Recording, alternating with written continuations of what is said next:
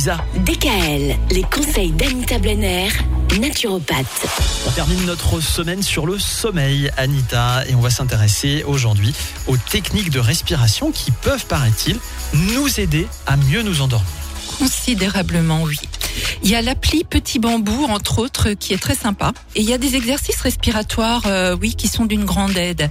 Il y a la pratique euh, régulière de la cohérence cardiaque qui permet de recentrer nos émotions et de réguler nos hormones, d'agir ainsi bénéfiquement sur le stress. hein. Alors, elle est très simple à pratiquer et elle procure un bienfait immédiat. Parce qu'en fait, si on n'arrive pas à s'endormir, quand on veut pratiquer par exemple la respiration, là, les techniques de respiration, c'est parce qu'on est trop stressé. Oui, souvent. Souvent. Et puis on n'arrive plus à déconnecter les, les pensées. Les Oui, c'est vrai que souvent euh, les gens disent voilà. j'arrête pas de tourner mes pensées On en boucle. Euh, oui, oui. Ça, on sait faire.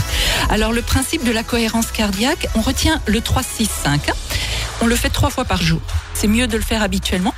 Six respirations par minute durant 5 minutes. hein. On retient donc 365. Trois fois par jour, six respirations par minute durant 5 minutes. Et en détail, cela revient à inspirer pendant 5 secondes. On expire durant 5 secondes. Et cela six fois de suite, trois fois par jour. Vous verrez, ça a vraiment beaucoup d'avantages. Alors, au départ, pour certaines personnes, ça peut paraître compliqué et ça dépend vraiment de vos capacités thoraciques et respiratoires. Donc, on peut commencer en inspirant 3 secondes et en expirant 3 secondes. Puis, on rallonge en inspirant 4 secondes et expirant 4 secondes. Voilà.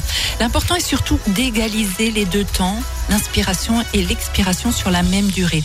Et puis, après, pourquoi ne pas penser au yoga?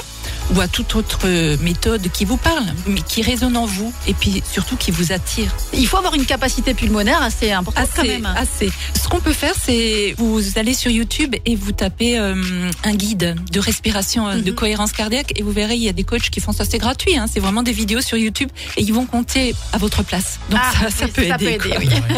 Tout ça, c'est bon non seulement pour le sommeil, mais même pour la vie en général. Et finalement, c'est un peu un cercle vertueux parce que si on a un meilleur sommeil, on a aussi. euh, Une meilleure ben qualité de vie. Bah, meille- Forcément. les bonnes nuits font les bonnes journées, paraît. Bah, écoutez, Voilà. Ah oui. on espère que vous aurez de bonnes nuits ce week-end. Un week-end qu'on vous Sinon, souhaite. euh, On peut toujours excellent. écouter les discours politiques de tout un chacun. Oh, bah dis donc. Ça nous endort. C'est parfois, il faut le Bah, dire. voilà autre C'est chose. tout à fait honnête. Parfois, c'est soporifique. Bon, merci Anita. On se donne rendez-vous lundi. DKL, retrouvez l'ensemble des conseils de DKL sur notre site internet et l'ensemble des plateformes de podcast.